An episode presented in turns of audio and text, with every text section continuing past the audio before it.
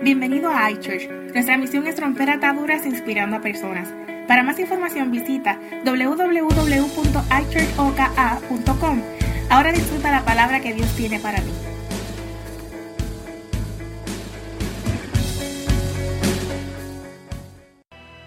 A veces tú no lo escuchas porque eres tú mismo y cuando tú mismo gimes, a veces el gemido interior es tan grande que no lo escuchas. Hay una voz que gime.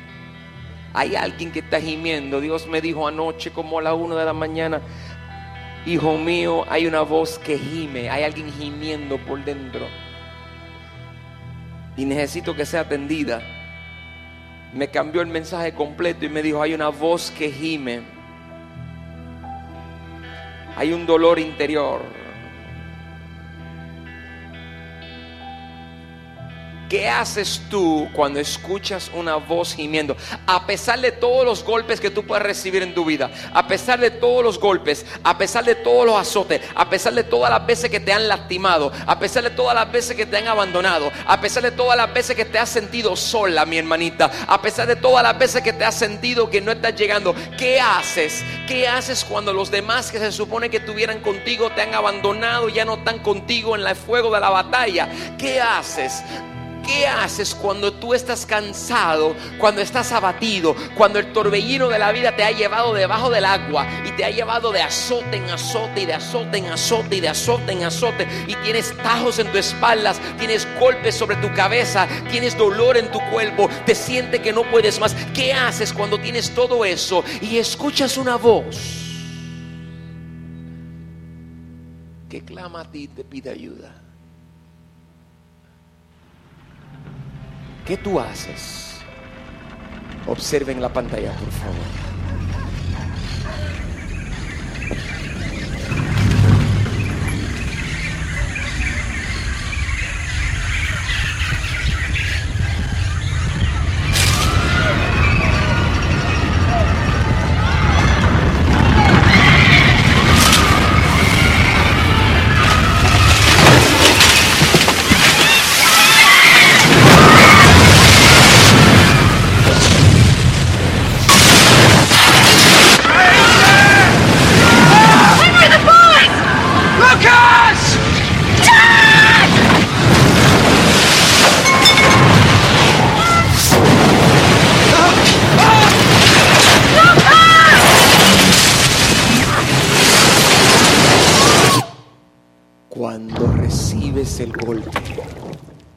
Y lo que hay es, y lo que hay es la tempestad.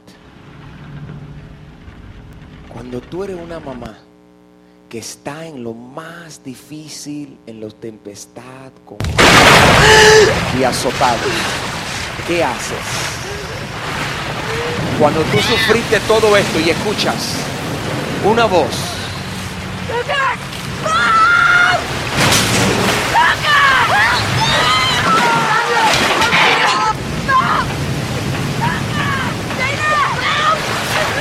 Não!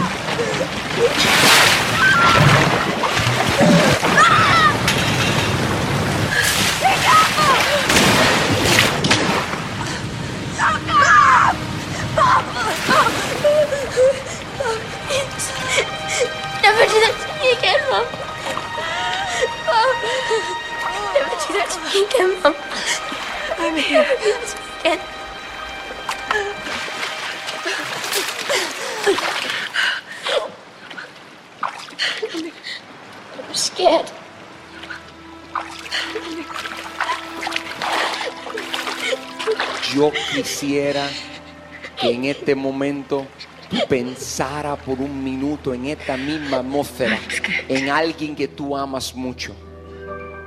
Así mismo, Chris, yo quisiera que tú buscases y pensases en una persona o dos que tú amas mucho. Y teniendo en mente esta persona que tú amas mucho, me contestes una pregunta. ¿La tienes? ¿La tienes en tu mente? ¿Tienes en tu mente quién es la persona? Yo quiero que tú pienses, es tu esposa, es tu hijo, es tu hija, es tu mamá. ¿Quién es? Piensa en una persona que tú amas mucho. Si llega la tempestad y te agolpea, y tú estás todo agolpeado y ya no puedes más y estás arreguindado con lo último de tu vida. Y tú escuchas una vocecita que dice, mami, amado mío. Mi pregunta es, ¿qué tú haces? ¿Qué tú haces cuando tú escuchas una voz de alguien gimiendo diciendo, necesito ayuda, ayúdame? Cuando alguien que tú amas te pide ayuda, ¿qué tú haces? Por favor, cierra tus ojos y permíteme orar. Permíteme orar. Yo quiero que tú pienses qué tú harías. Yo pienso que tú, yo quiero que tú pienses qué tú harías si alguien que tú amas te pide ayuda. ¿Qué tú harías por esa persona que tú amas? Señor Todopoderoso, yo vengo delante de ti con silbido apacible y con corazón tierno, Padre, pidiéndote, Dios, que tú me ayudes porque alguien está gimiendo y no está siendo escuchado. Y yo necesito que tú me ayudes, Señor, a llevar a esta persona a la claridad completa de lo que tú le has llamado a hacer. Ayúdame Dios, en el nombre de Jesús de Nazaret. Amén. Hay alguien pidiendo ayuda y no está siendo escuchado. Y Dios anoche me inquietaba en el espíritu y me decía, hay alguien que necesita ayuda y no está siendo escuchado. Pastor, yo no escucho a alguien clamando, yo no escucho a alguien gimiendo, pastor. Yo no sé de qué tú me estás hablando. En la Biblia, en el libro de Lucas, capítulo 12, versículo 52, Jesús nos da una advertencia. Jesús nos dice en Lucas capítulo 12, versículo 52, de ahora en adelante estarán divididos. Cinco en una familia, escúchame, cinco en una familia, tres contra dos dice la Biblia que la misma familia va a estar en contra. Yo quisiera conseguir a alguien con mensaje porque va a transformar tu vida. La Biblia profetiza, fue Jesús mismo antes de morir que dijo, de ahora en adelante estarán divididos. Cinco en una familia, tres contra dos y dos contra tres. Se enfrentará el padre contra su hijo. Papá, te estoy hablando. Se enfrentará el padre contra su hijo. Escúchame. Se enfrentará el padre contra los hijos y los hijos se rebelarán contra los padres, la madre contra su hija y la hija contra su madre, porque papá necesita al hijo y el hijo necesita al padre. Dice Jesús que va a haber un encontronazo entre ellos y que no, él está profetizando. Jesús está hablando a tu familia y a la mía y está diciendo se van a dividir. Está diciendo que los matrimonios no se van a llevar. Está diciendo, es toda familia, porque mira lo que dice, la madre contra su hija y la hija contra su madre. Y escucha esto, escucha esto, la suegra contra su nuera y la nuera contra su suegra. En la Biblia aparecen porciones bíblicas como Noemí y Ruth y como Noemí y Ruth andaban juntas y una le dice a la otra, tu Dios es mi Dios, donde tú estés yo voy a estar, lo que tú inspiras yo voy a seguir. Te necesito, mamá, te necesito mi verdadera mamá no está aquí, te necesito. Hay padres y madres espirituales que han obtenido y han agarrado una responsabilidad hijos espirituales y los hijos espirituales están gimiendo por dentro y los padres espirituales no están siendo el ejemplo que han sido llamados a ser. Jesús dijo que en los últimos días se pondría peor. Hay papás que no están siendo ejemplo a sus hijos y hay hijos que están deteriorando su hogar. La casa se cae en pedazos. Las nueras y las suegras no se llevan. Los matrimonios se están dividiendo. El panorama está fracasado en este mundo. No hay nada bueno. Mira que está a tu lado, busca tres personas y dile, no hay nada bueno. Dile, no hay nada bueno. No hay nada bueno en este mundo. No hay nada bueno en este mundo. Jesús está profetizando, escúchame, Jesús está, escúchame, escúchame, Jesús está profetizando, jovencito que está aquí, Jesús está profetizando que tú vas a tener problemas matrimoniales.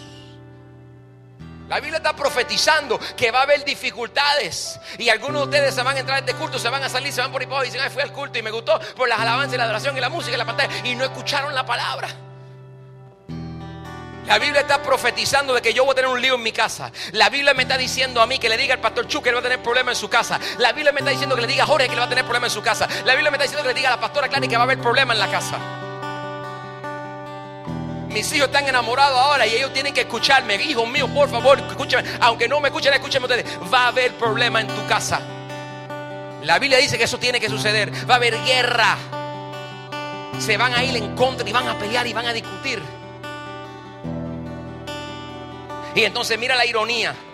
Ya está pasando hay una voz gimiendo en la casa. Hay alguien que está llorando por dentro y ustedes no están escuchando ese llanto que hay por dentro. Y la Biblia, Jesús continúa diciendo en el, versículo 54, él dice, entonces le dijo, dirigiéndose a la multitud. Escucha lo que dice, escucha, escucha, escucha, escucha. Dice, cuando ustedes ven que se levanta una nube, y lo hacemos, lo hacemos, tú ves una nubecita y tú dices, mira, va, va a llover tú ves una nube y tú dices, tú te levantas por la mañana y tú ves que el sol no salió, está nublado y dices, oye, hoy, va a llover. La Biblia está diciendo, tú ves señales y las reconoces. Dice, cuando sopla el sol del sur, dicen, ah, va a ser calor. Y así sucede. Hay días que tú te levantas y dices, uh, hoy va a ser un día caluroso.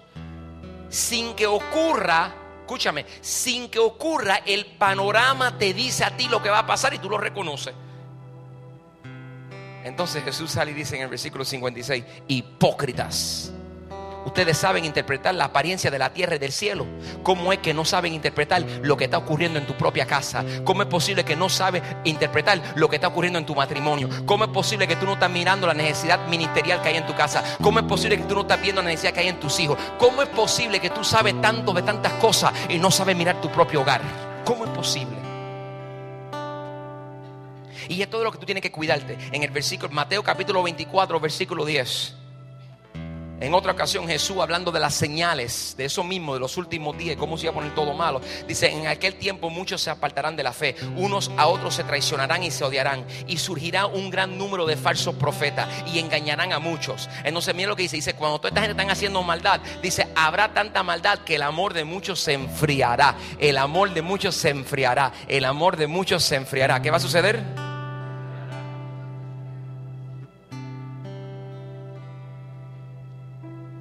Oye, oye, detente un momento, detente que sea un momento. ¿E, e, ¿Es cierto o yo estoy, yo estoy diciendo una mentira? La realidad es que es más fácil enojarse que mostrar amor. Es más fácil tú enojarte con tus hijos y enojarte con tu esposa, enojarte con tu novio, con tu novia. Es más fácil tú enojarte con tu iglesia que mostrar amor. Es más fácil ser amado que amar. Es más fácil decir, es más fácil tú caminar tu vida como estás caminándola. No, no, no, lo que pasa es que, tengo una necesidad. Es más fácil eso que ver la necesidad de ir y cubrirla. Es más fácil. en la Biblia Jesucristo estaba diciendo que en los últimos días la gente ya no iba a querer amar. Ya los hijos no van a querer abrazar a sus papás y besarlos. Ya los papás no van a ir donde los hijos y hacer lo que tienen que hacer, que invertir sobre ellos. Se va a perder. Jesús está profetizando lo que va a pasar en los últimos días. Entonces, entonces, pastor, ¿qué hago? Si todo esto, ¿qué hago? El versículo 13 dice, habrá, el 12 dice, habrá tanta maldad que el amor de muchos se enfriará. Y el 13 dice, pero el que se mantenga firme hasta el fin será salvo. Aquí es que todos los religiosos dicen, amén, gloria a Dios, aleluya, sí, voy a ser salvo y me voy para el reino de los cielos. No está hablando de la salvación. Está hablando del amor de muchos. Sí, el amor hacia Dios. Está hablando hacia el amor de muchos. ¿Cómo yo puedo decir que amo a Dios cuando ni siquiera puedo amar a mi prójimo? Eso está en la Biblia. O sea, la Biblia está bien clara y establece que tú tienes que amar a tu prójimo, tú tienes que amarlo, tú tienes que amar a tu hermano, a tu hermana, a tu mamá, a tu papá, a tu hermano, tú tienes que amarlos. Pastor, mi mamá se murió, no está viva, mi mamacita se murió, sí, la de mucha gente también se murió. Hay gente que nacen y nacen huérfanos en este mundo, pero eso no te elimina a ti la responsabilidad de entender que si ellos están muertos, tú tienes más amor para repartir a los demás que te rodean, aunque sea diga, ay, si duele. Hay gente donde tú debes estar invirtiendo tu amor, no en la expectativa de recibirla. Moisés era, Moisés era un gran hombre de Dios y llevaba el pueblo de Israel completo. Y él era, él era el padre espiritual de todas estas personas. Y como padre espiritual se para y van a entrar en la tierra prometida y levanta su mano y su mano están cayendo. Si dos hombres se la levantan y él ve cómo el pueblo atraviesa el río y entra a la tierra prometida. Y cuando entran a la tierra prometida, Josué está caminando que va a ser el próximo líder. Y Josué mira para atrás pensando, ¿qué voy a hacer sin papá? ¿Qué voy a hacer? ¿Tú sabes por qué Josué decía que iba a ser con papá, sin papá, porque Josué sabía la importancia de su papá. Algunos de ustedes perdieron a su papá y cuando perdieron a su papá perdieron a un gran ser humano, pero no necesariamente se sentían que iban a morirse espiritualmente. ¿Y sabes por qué no lo sentían? Porque su papá no invirtió espiritualmente sobre ustedes como ustedes esperaban que invirtiera. Ahora, cuando tú se te muere tu papá o tu mamá, o cuando tú eres papá y mamá y tú mueres y tus hijos sufren porque pierden un líder espiritual, entonces tú vas a saber lo que realmente es gemir. La Biblia habla de Elías y Eliseo y habla de Eliseo tirándose al piso y diciendo, no, no, te lo lleves, no te lo lleves. A mí me pica eso mucho por dentro, porque el problema es que la Biblia no dice que cuando Eliseo estaba con su papá en la granja, estaba arando, y cuando vio que Elías pasó, cogió y soltó y rompió y fue a papá y mamá y le dijo, lo siento, me voy, que Dios me está llamando. Quemó todo y se fue como si nada. Pero cuando el profeta murió, dice la Biblia que no era su papá físico, pero ya era su papá espiritual. Pastor, porque tú lo sabes? Porque se tiró al piso. Y cada vez que Elías decía, me voy porque me tengo que ir, me tengo que ir. Y ya Eliseo sabía por la opción que era, había dentro de él que Elías, iba a morir y se iba con él. Y cada vez que vio que iba a morir, decía, no, no, pastor, ¿por qué? Porque había impartido sobre la vida de él.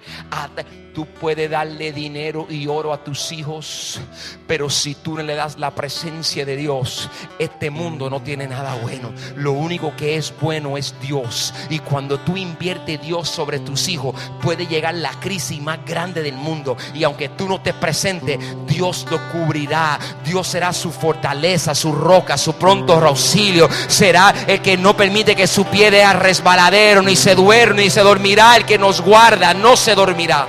Dice la Biblia que Josué cruzó el río y cuando cruza el río mira para atrás y ve a Moisés muriéndose y su corazón estaba quebrado. Ese era papá. Ese era papá. Ese es el que había invertido en mí y ahora me, me esperan tiempos difíciles. Me esperan tiempos difíciles. No eran tan malos como estos de ahora. ¿Cómo va a ser pastor? No. Jesús dijo que esto iban a ser peores. Los nenes tuyos tienen un lío en la escuela. Ven acá, ven acá. ¿Cómo tú me garantizas a mí que tus hijos no se van a volver en las drogas? Ay, pastores, que mis nenes son buenos. Tú sabes que eso mismo dicen los padres de los hijos buenos. Se acabó el culto de por la mañana y cuando se acaba el culto de por la mañana estoy predicando el mensaje. Y cuando termino el culto se me acerca un líder espiritual, un gran hombre de Dios y se me acerca y me tira los brazos encima. Un hombre ya crecido y grande empieza a llorar. Aquel mensaje era diferente a este. En aquel mensaje yo dije que nunca dejara de interceder por tus hijos, no importara que fuera, tú tienes una responsabilidad. Y este hombre se me tira encima y empieza a llorar, lágrimas bajándole y tira su cuello en el mío. Tú tienes que entender que este hombre es americano, eso no se hace en los americanos. Los latinos somos locos abrazándonos y besándonos, pero los americanos no hacen eso. Este hombre tira su cuello en el mío y comienza a llorar y a gemir. Y me dice, con una voz bien triste, y a mí se me quebró el corazón. Me dice, pastor, perdí mis hijos, perdí mi hijo a la droga. Y él llorando. Me dice, yo hice todo. Todo. El nene mío era bueno, el nene mío no era malo, el nene mío no era travieso, el nene mío era un nene normal. Estaba en casa, iba a la iglesia conmigo. Yo no sé qué hice mal, pero después de hoy, no importa qué hice mal, es que tengo que hacer a partir de hoy. Tengo que entender que mi plan viejo no funcionó, pero necesito un plan nuevo. ¿Cómo tú me garantizas que una mujer no enreda a tu hijo o un hombre no enreda a tu hija? ¿Cómo tú me garantizas que tú no tienes que recoger a tu hijo de la calle? ¿Cómo tú me lo garantizas? Solamente hay una garantía. Y es que tú escuches la voz de Dios y que Dios sea impartido en la vida de ese joven, de ese niño, para que ese joven corra a Dios. Que cuando mire a mamá vea a mamá y que vea en ella. Josué dijo en el culto de las 4 de la tarde algo bien poderoso. Él dijo, este versículo de yo y mi casa serviremos a Jehová es el tema del mes. Y para mí esto significa mucho porque yo, yo me crié con cuadros en mi casa, porque es el versículo preferido de la pastora. Donde quiera tú en mi casa, y yo en mi casa serviremos a yo en mi casa serviremos a yo en mi casa lo ponía yo en mi casa. Siempre, desde que tuvo su primer hijo, ya está proclamando yo en mi casa serviremos a Jehová, yo en mi casa serviremos a yo en mi casa. Y entonces, y él dijo, y no es los cuadritos que puso, sino el ejemplo que me dio, que yo abría mis ojos y estaba al lado mío orando. Hay alguien que gime y yo tengo un mensaje de parte de Dios para los que están gimiendo. Este mensaje viene de parte. ¿Tú querías que Dios te hablara? Aquí viene la palabra de Dios. Josué capítulo 1, versículo 9. Josué 1.9. Josué está cruzando el río, está a punto de entrar en la tierra prometida y este mes te voy a enseñar acerca de la tierra prometida. Voy a enseñarte cómo Josué logró y cómo él se enfocó para que su familia entera sirviera a Dios. Da uno de los discursos más grandes al final de su vida cuando está a punto de morir en el lugar de Shechem. Pero ahora al principio de su vida está caminando, va a empezar a enfrentarse a todas las batallas de este mundo, va a enfrentarse a toda la maldad, va a enfrentarse a familias divididas, va a ver los hermanos irse en guerra uno contra el otro y él está asustadito y mira para atrás y no sabe qué hacer. Y cuando mira para atrás, Dios le habla y le dice lo siguiente que te voy a decir a ti. Escúchame, tengo palabra de Dios para ti. Tengo tres cosas que decirte. Número uno, le dice en Josué capítulo 1, versículo 9, yo te digo a ti, sé fuerte y valiente. Escúchame, sé fuerte y valiente, porque tú harás que este pueblo herede la tierra que les prometí a tus antepasados. Escucha el mensaje. Dice, sé fuerte y valiente porque tú Escúchame, estoy hablándole a alguien, escúchame, presta atención. No te rindas ahora porque las cosas se han puesto difíciles. No te me rindas. Yo no sé a quién estoy hablándole, pero tu espíritu está decaído, te has estado enfrentando, estás gimiendo y te estoy hablando como un papá a un hijo, mujer de Dios, varón de Dios, siervo ungido, escogido, mujer. Estoy escuchando, no te rindas ahora, porque la Biblia dice, sé valiente, porque tú, pastor, ¿qué tú me estás diciendo? Te estoy diciendo que las cosas se ven complicadas alrededor tuyo y yo te estoy diciendo que sea valiente porque Dios dice que tú, sí, lo dije, te lo voy a repetir, Dios está diciendo que te va a utilizar a ti, a ti. Dios te va a usar de manera poderosa. Sé valiente. No te me rinda, no te me rinda, no te me rinda ahora, no te me rinda ahora, no te me rinda ahora.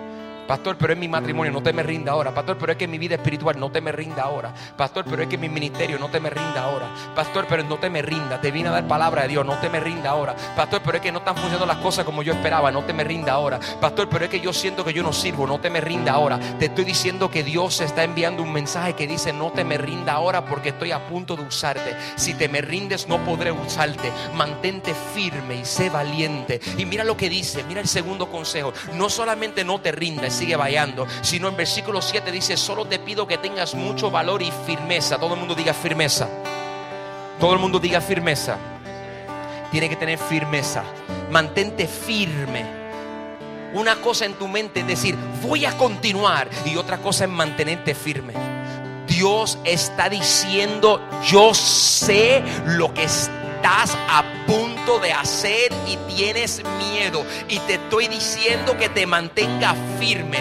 Yo creo que los logros más grandes del mundo se quedaron. Los sueños más grandes del mundo se han quedado. Porque cuando están a punto de suceder, tú te rendiste y no te mantuviste firme. Dios está diciendo, sé fuerte y valiente porque te voy a usar y mantente firme. Pastor, pero es que no siento que puedo estar firme. Pastor, tú no conoces mi corazón. Yo quiero, pero a veces soy humano. Mantente firme. Pastor, ¿y cómo me mantengo firme? La número tres. Recita siempre el libro de la ley y medita en él de día y de noche.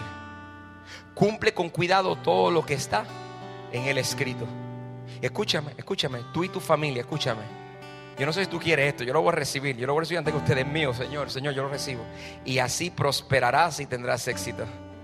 Yo voy a tener éxito cuando yo tenga la palabra en mi casa de día y de, de día y de, por la mañana léela a tus hijos.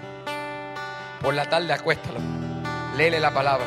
Puede tener 20 años, puede tener 15 años, léele la palabra. Hijos que están aquí, que dicen, mi mamá y mi papá no están aquí, este es un mensaje para padres. Escúchame, vira la tortilla. Dice la Biblia que tú te vas a rebelar contra tu padre. En vez de rebelarte contra tu padre, yo estoy buscando hijos. Si hay hijos aquí que dicen, ay, mis papás son cristianos, te toca a ti llevar la palabra a tu papá y decirle, escúchame, vamos a hacer un devocional. Quiero que escuches la palabra de día y de noche. Si tú le crees a Dios que Él te va a usar y tú te mantienes firme y tú traes la palabra de día y de noche, dice la palabra que vas a prosperar. Te estoy dando la clave a toda la Pastor, pero es que no se me ha dado. Escúchame. Sé fuerte y valiente, mantente firme y ten la palabra de Dios en tu boca de día y de noche. Y cada vez que llega un pensamiento que no edifica, di, te reprendo, Satanás, te saco fuera de mí. Mi casa te necesita porque hay alguien llorando. Versículo 9, yo te lo he ordenado, sé fuerte y valiente, no tengas miedo ni te desanimes, porque yo el Señor tu Dios te acompañaré donde quiera que vayas. Ok, voy a terminar, pero antes de terminar, antes de terminar, déjame narrarle una historia. Vamos a parar un momentito. Eso mismo, para un momentito, Jorge, dame un segundito.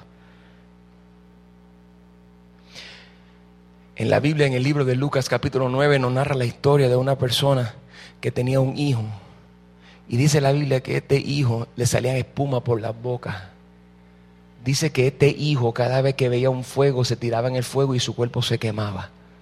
A los padres que están en esta habitación, tú te imaginas tú viendo a tu hijo tirarse al piso con espuma saliendo de tu boca, gimiendo y tirándose en el fuego.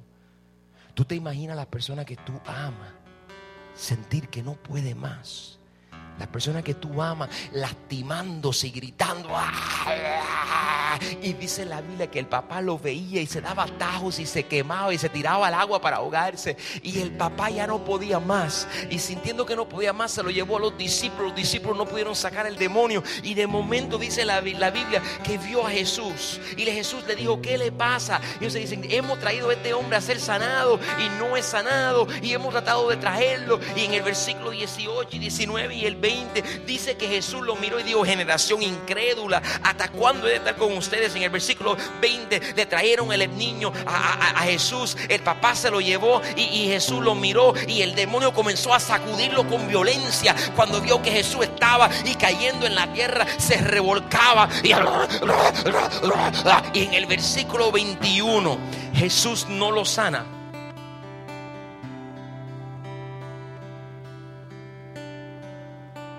Pastor, eso no es lo que dice. No, usted perdóneme. Si yo le llevo a mi hijo a Jesús y lo pongo, y entonces cuando se lo llevo, en vez de sanidad, el nene retrocede, a mí me va a dañar la mente. El nene en vez de ponerse mejor, se puso peor. Vio a Jesús y se tiró al piso. Y el papá mirándolo todo. Y Jesús en vez de sanar al muchacho, vio que el muchacho no se puso mejor, se puso peor. Y el papá y Jesús no le habló al niño. Dice la Biblia que Jesús se viró en el versículo 21 y le preguntó, ¿a quién?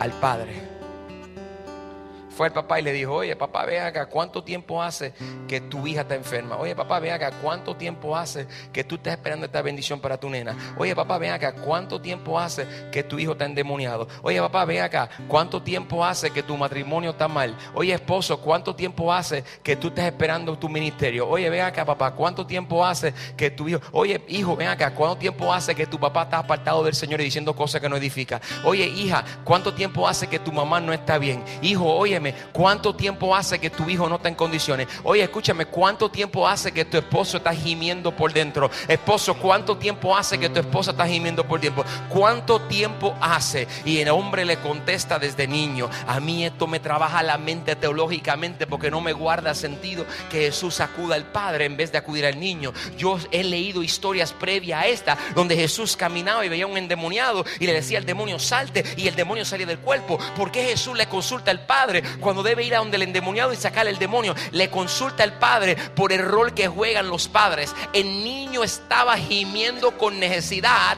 y cuando él dice generación de incrédulos, él no está hablándole solamente a sus discípulos, él le está hablando al padre. Él lo que está diciendo es que la razón que los hijos están sufriendo es porque los padres no hicieron lo que le tocaba. Él lo que está diciendo es, no hace falta que yo llegue a tu casa para el milagro, sino hace falta que tú me creas.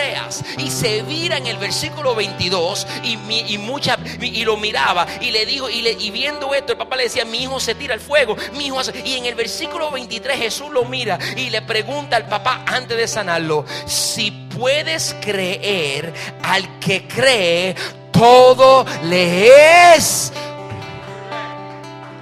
Pastor, ¿qué tú estás diciendo?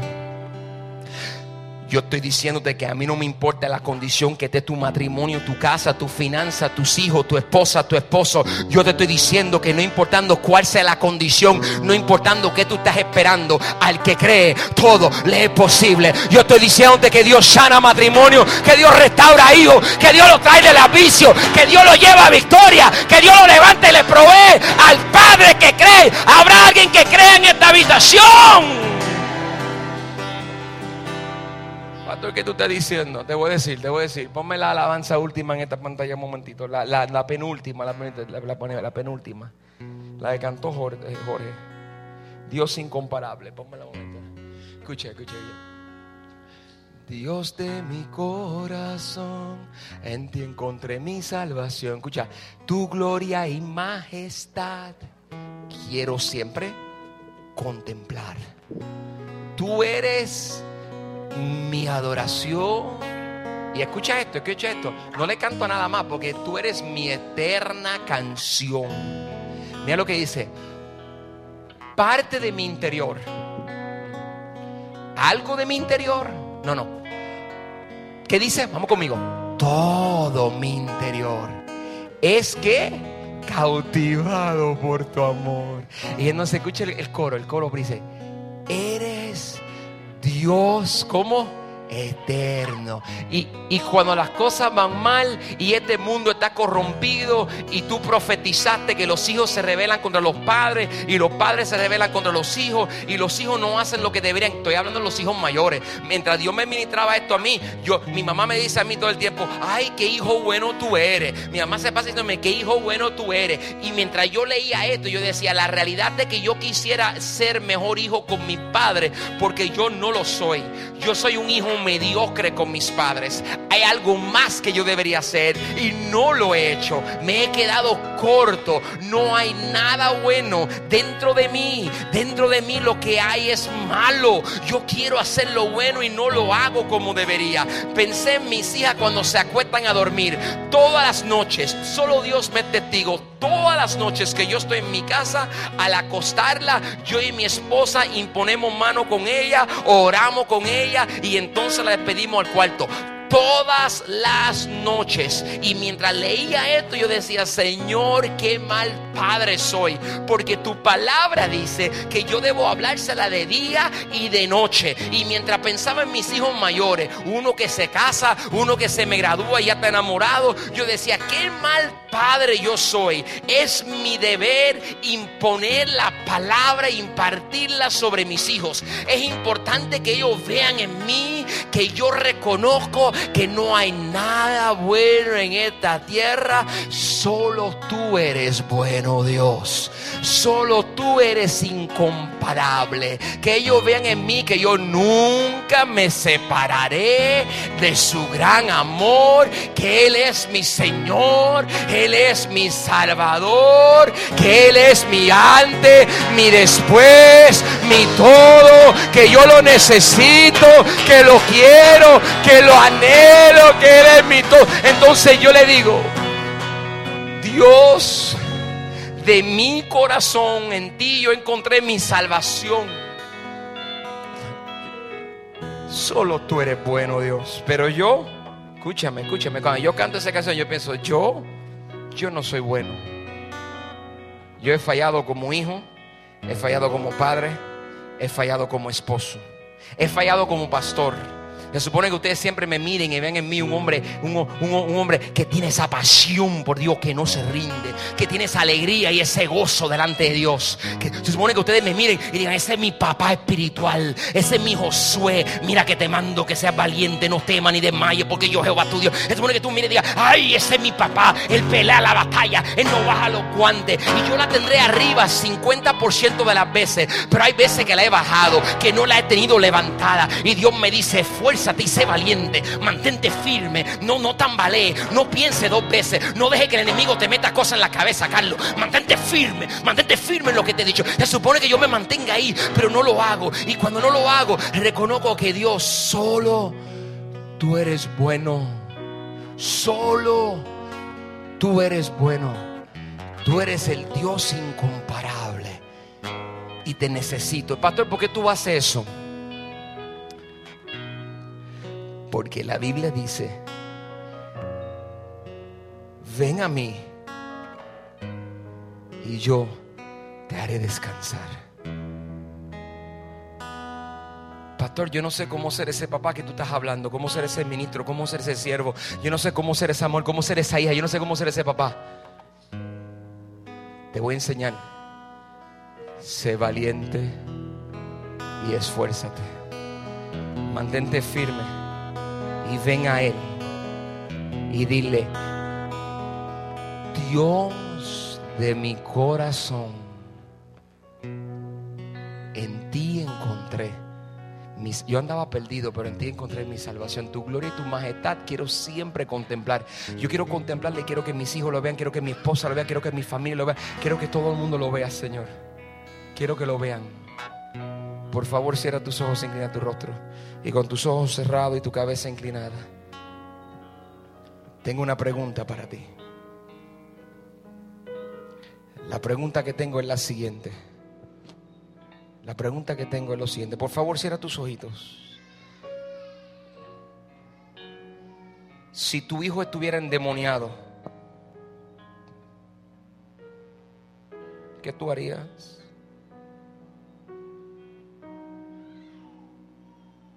Padres, si tu hijo estuviera muriéndose, ¿qué tú harías? Yo daría mi corazón, yo arrancaría mi alma, yo daría todo lo que tengo, yo vendería todas mis propiedades, yo haría lo que fuera por mis hijos. Y Dios me está diciendo, lo único que debes de hacer es asegurarte que Él y ella vean en ti el poder de Dios latente y vivo en cada caminar, que te mantenga firme, que seas fuerte y valiente. Hijo, tu mamá está gimiendo. Hija, escúchame, tu mamá está gimiendo en dolor, tu mamá está en dolor y te necesita a ti. Llévale la palabra, aliéntala, dile que la amas, dile cuán importante es, dile, muéstrale el poder de Dios. Papá, muéstrale a tu hijo el poder de Dios, impón manos sobre él, ábrele las profecías, no te avergüences, atrévete a mantenerte firme. Alguien está por rendirse y yo he venido a decirte en el nombre de Jesús de Nazaret que el que viene a Dios, Dios no lo hace quedar mal. Dios no te va a hacer quedar mal. Este mundo está corrompido y está profetizado. Tu hijo y tu hija quizás no están endemoniada. ¿Tú me estás escuchando? Pero están en un mundo, están en un mundo donde se van a dividir las familias. Yo estoy buscando a alguien que pelee la batalla y que me diga, pastor, yo quiero pelear por mi familia. Yo quiero ser valiente. Quiero respaldar a mi esposo, quiero respaldar a mi esposa, quiero respaldar a mis hijos. Yo quiero ser valiente. Yo quiero ocuparme de mi nuera. Yo quiero ocuparme de mis hijos. Yo quiero ocuparme porque eh, este mundo está dividido. Yo quiero ocuparme, pastor.